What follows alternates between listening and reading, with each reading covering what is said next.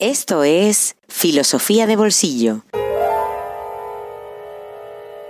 El podcast para aprender filosofía en cualquier lugar. Presentado por Diego Chivilotti.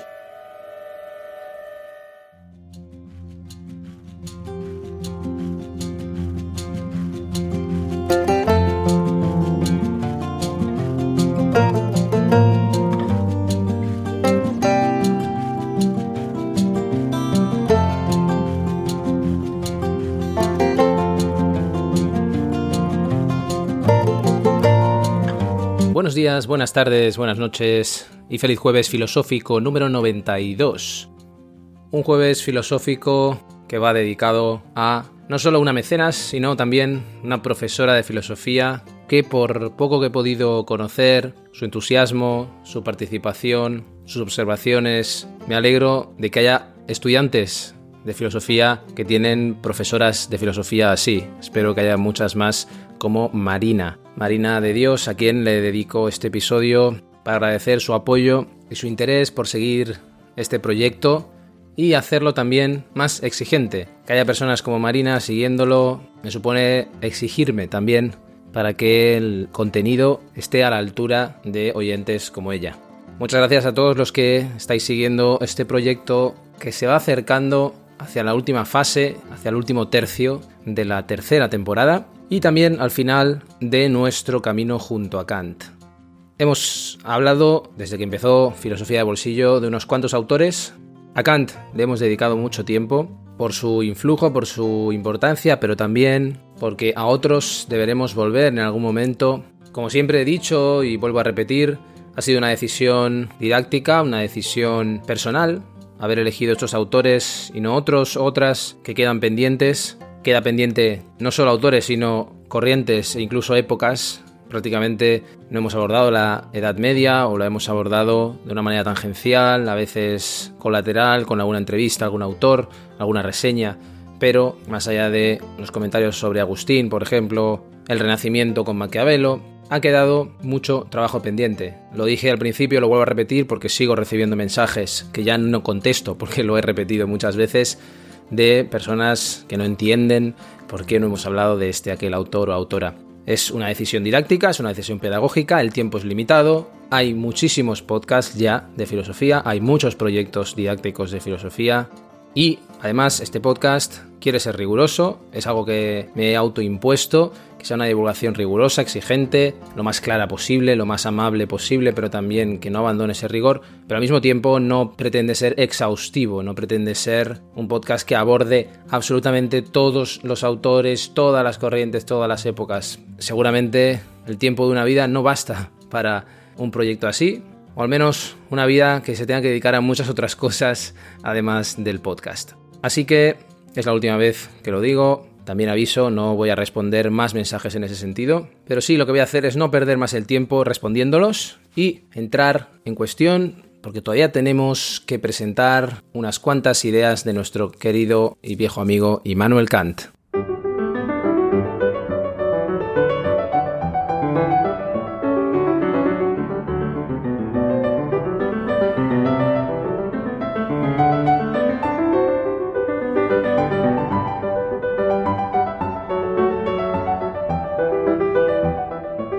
El último episodio intentamos establecer un trayecto de la máxima a la ley. Hablamos de la deducción de la ley moral, la importancia de que los fines que se desprendan de esa ley sean morales y el imperativo categórico volvió a aparecer para analizar la moral kantiana como una moral de la ley. Al hablar de la máxima, esas máximas que utilizamos para guiarnos en la vida, para comportarnos, hablamos de la formulación del imperativo hipotético. Un imperativo que no añade la voluntad de transformar el mundo como si lo hacía el imperativo categórico, un imperativo sin condiciones. Hicimos algunas distinciones técnicas entre los principios problemático-prácticos, los asertórico-prácticos, los apodíticos y las exigencias de universalidad para que la máxima se convierta en ley. La máxima y la ley, al fin y al cabo, como dos cosas complementarias, o dicho de otra forma, donde la ley contiene a la máxima, es una realización de la ley esta máxima que debe ser siempre universalizable, una moral que se debe poder universalizar a todos los seres humanos y que en el contexto de la ética kantiana nos permite entender la ley como algo que limita, algo que establece lo que no podemos hacer o no debemos hacer. Sin embargo, como decíamos, la máxima es algo importante en el sentido de que aporta un contenido a nuestros actos. Lo que Kant quiere es, también en la ética, como sucedía al principio de nuestros episodios hablando de su teoría del conocimiento, es que lo empírico se convierta en a priori. Kant parte de la premisa de que si el individuo escucha la conciencia, porque la ley moral habla por sí misma, y por eso la puede escuchar, va a actuar moralmente según la ley. En cambio, si escucha las inclinaciones, entonces actuará según una máxima.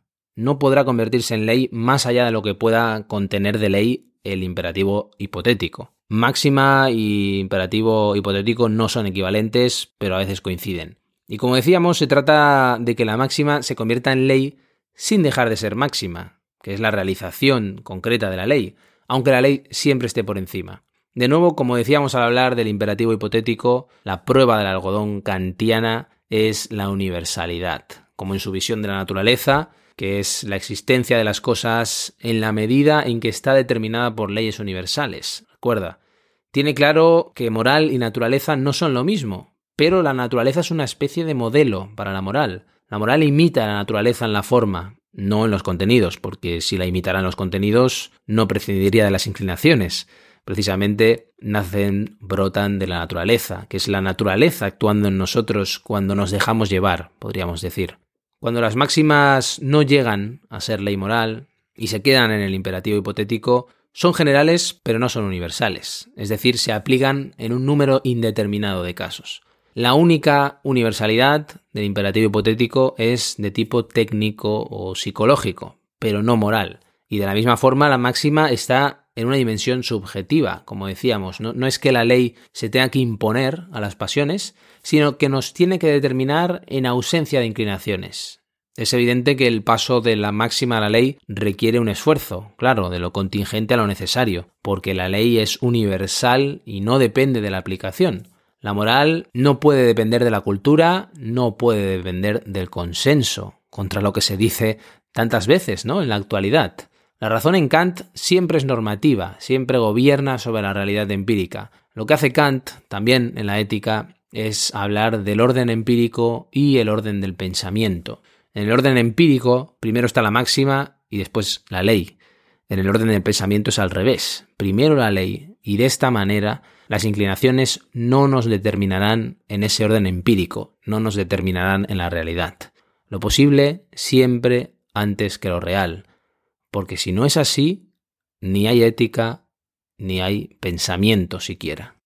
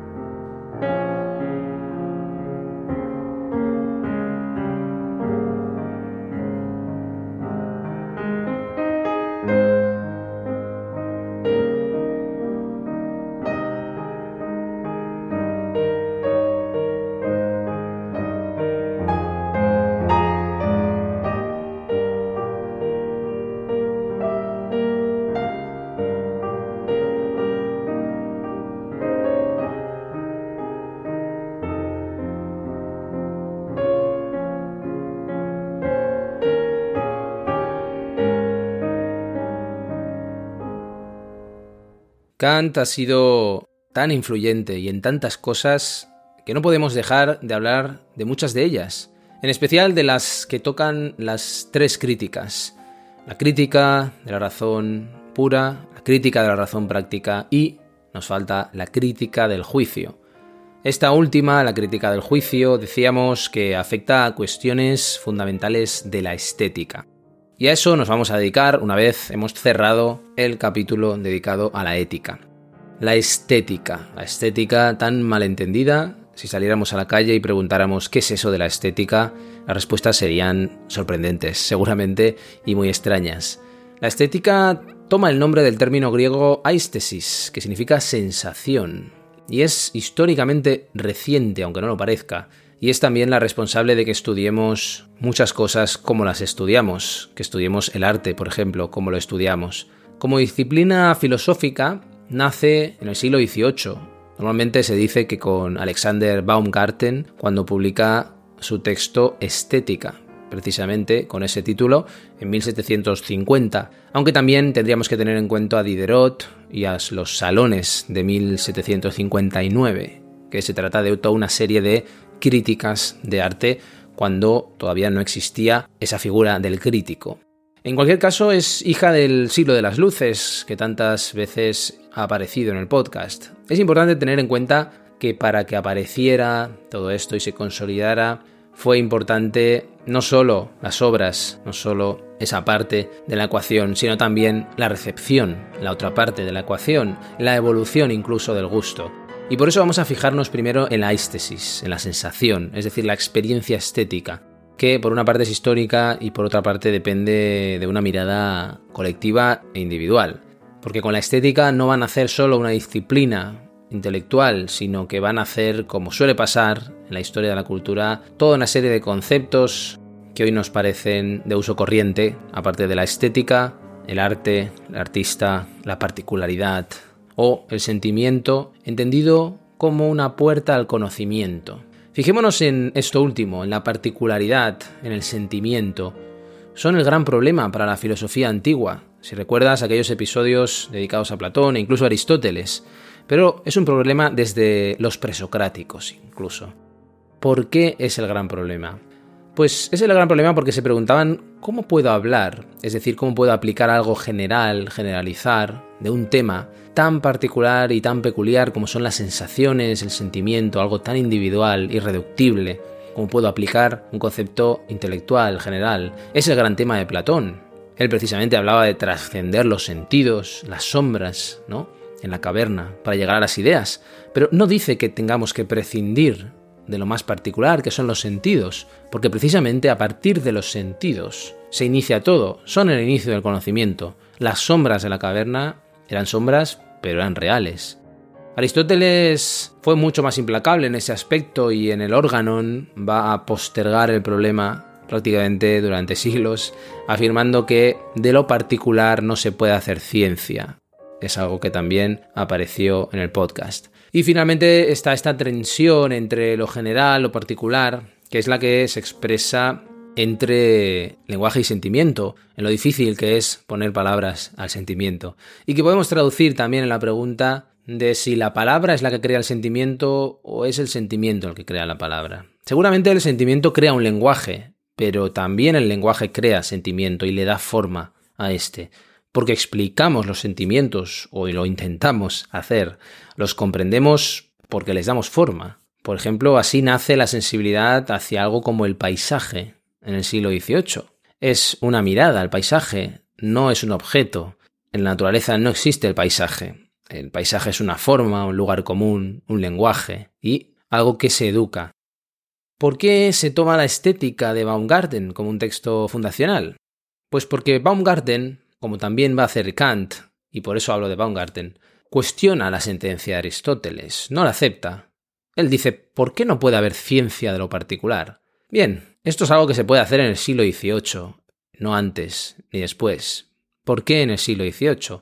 Precisamente porque es el siglo que va a reaccionar contra la rigidez racionalista del siglo anterior, contra el idealismo que olvidó lo particular. Es el siglo que reivindica la experiencia, pero la reivindica desde la intelectualidad, es una reivindicación filosófica, que la experiencia sea la base de todo discurso. Continúa la tradición empirista, incorporando elementos del idealismo, una tradición que extrae mucho de Hume y que el escepticismo de Kant, como hemos visto, va matizando. La filosofía no puede prescindir de la experiencia, esto es lo que nos está diciendo. Cuando la filosofía se olvida de la experiencia, cae en la abstracción, pierde el mundo de vista y se convierte en algo muy peligroso, porque la consecuencia de eso es el fanatismo, es la locura, y eso tiene consecuencias terribles y la historia nos enseña que incluso consecuencias terribles para la vida humana. Por lo tanto, tiene lugar la reivindicación en ese momento de lo particular, del sujeto particular, no el abstracto, no el sujeto abstracto, racionalista, sino mi experiencia, que por primera vez es algo digno de ser considerado en un discurso filosófico. Eso va a permitir también reivindicar la individualidad, de la forma particular, la particularidad. Esa es la revolución copernicana en la filosofía, recuerda, es de buscar la universalidad en el objeto, a analizarla en las estructuras del sujeto.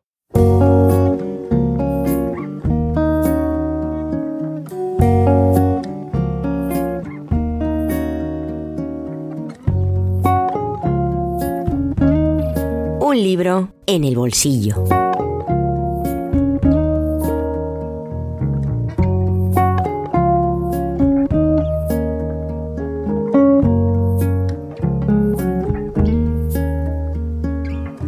Seguramente en nuestro imaginario no hay dos conceptos más alejados entre sí que los de ética, por un lado, e influencer, por el otro.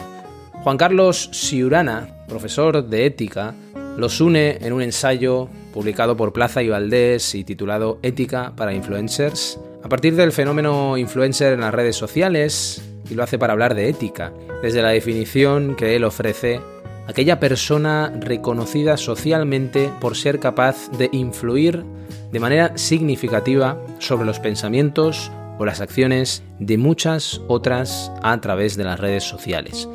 Siurana parte de una premisa muy interesante, muy interesante para nosotros que estamos estudiando filosofía, estamos hablando de filosofía, y es la siguiente. Para conocer los valores de una época o de una sociedad, nos basta con analizar a las personas que admira esa época, esa sociedad. Un enfoque que podríamos aplicar al pasado si pensamos en los héroes, los dioses que describe Homero, o trasladar a la actualidad con aquellas figuras públicas a las que todos se quieren parecer, especialmente los más jóvenes que buscan modelos a los que imitar cuando están construyendo, configurando su identidad.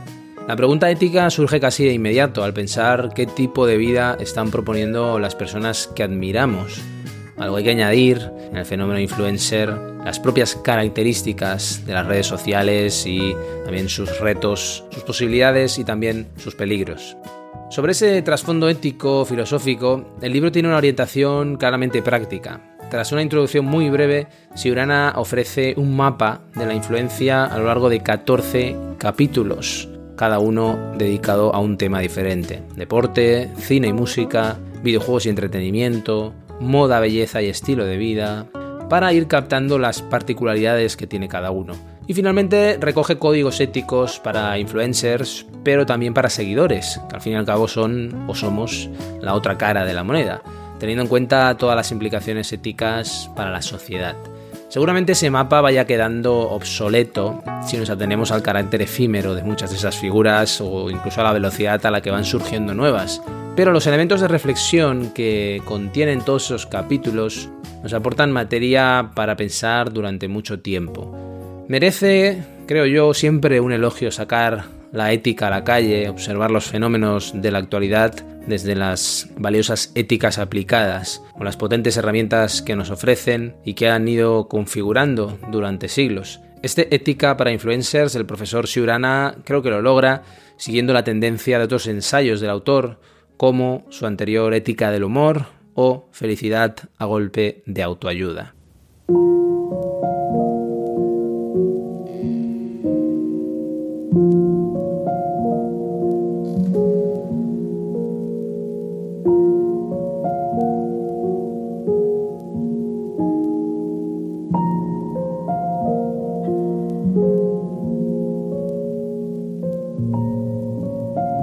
La ética se ha ocupado tradicionalmente de intentar comprender en qué consiste la felicidad y la justicia. Y pocas cosas me parecen más urgentes si queremos construir un mundo más justo y más feliz para todos que reflexionar sobre los valores que transmiten las personas que más influyen en la población mundial. Muchos de nosotros admiramos a nuestros padres o a familiares cercanos, pues hemos percibido su esfuerzo y su apoyo a lo largo de toda una vida, pero dejando a un lado la esfera familiar, me gustaría formularte ahora algunas preguntas. Piensa un momento y responde. ¿A quién admiras tú? ¿Qué rasgos tiene esa persona? ¿Te gustaría ser como ella? ¿Cómo entiende su trabajo? ¿Cómo se relaciona con las personas que le rodean? ¿Qué aporta a la sociedad? Entiendo por influencers las personas y las organizaciones que tienen un gran número de seguidores y de interacciones en sus redes sociales. En algún sentido, podemos considerar que se trata de las personas y organizaciones que guían actualmente al mundo. Los millones de personas que siguen lo que hacen o dicen en sus redes sociales los tienen como referencia, bien porque los admiran, bien porque sienten rechazo e intentan atacarlos. En ambos casos, la sociedad los está poniendo en el centro de atención. Se han publicado muchos libros en tiempo reciente que intentan enseñar cómo convertirse en influencer. Sin embargo, creo que hacía falta un libro que intentara pensar más bien cómo ser un influencer ético, y junto a ello, un buen follower. Espero que la sensibilidad ética expresada en cada uno de los capítulos y mis recomendaciones en el apartado de conclusiones sirvan para pensar un poco sobre los criterios que tendríamos que aplicar a la hora de decidir a quién seguir y cómo hacerlo en las redes sociales. Juan Carlos Siurana Ética para Influencers. Editorial Plaza y Valdés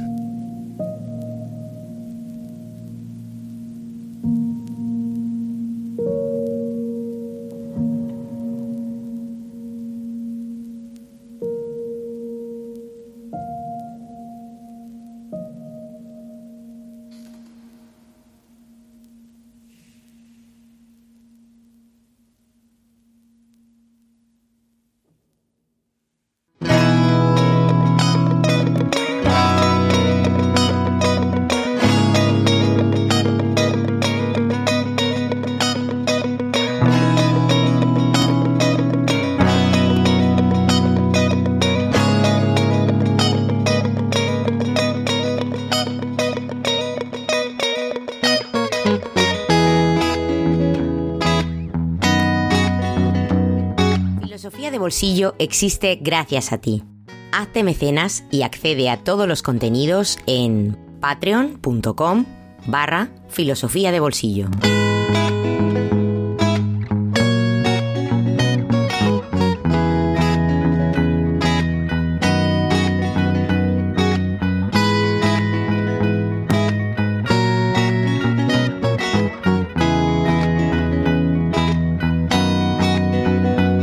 Es el punto y final de este episodio 92 dedicado a Marina.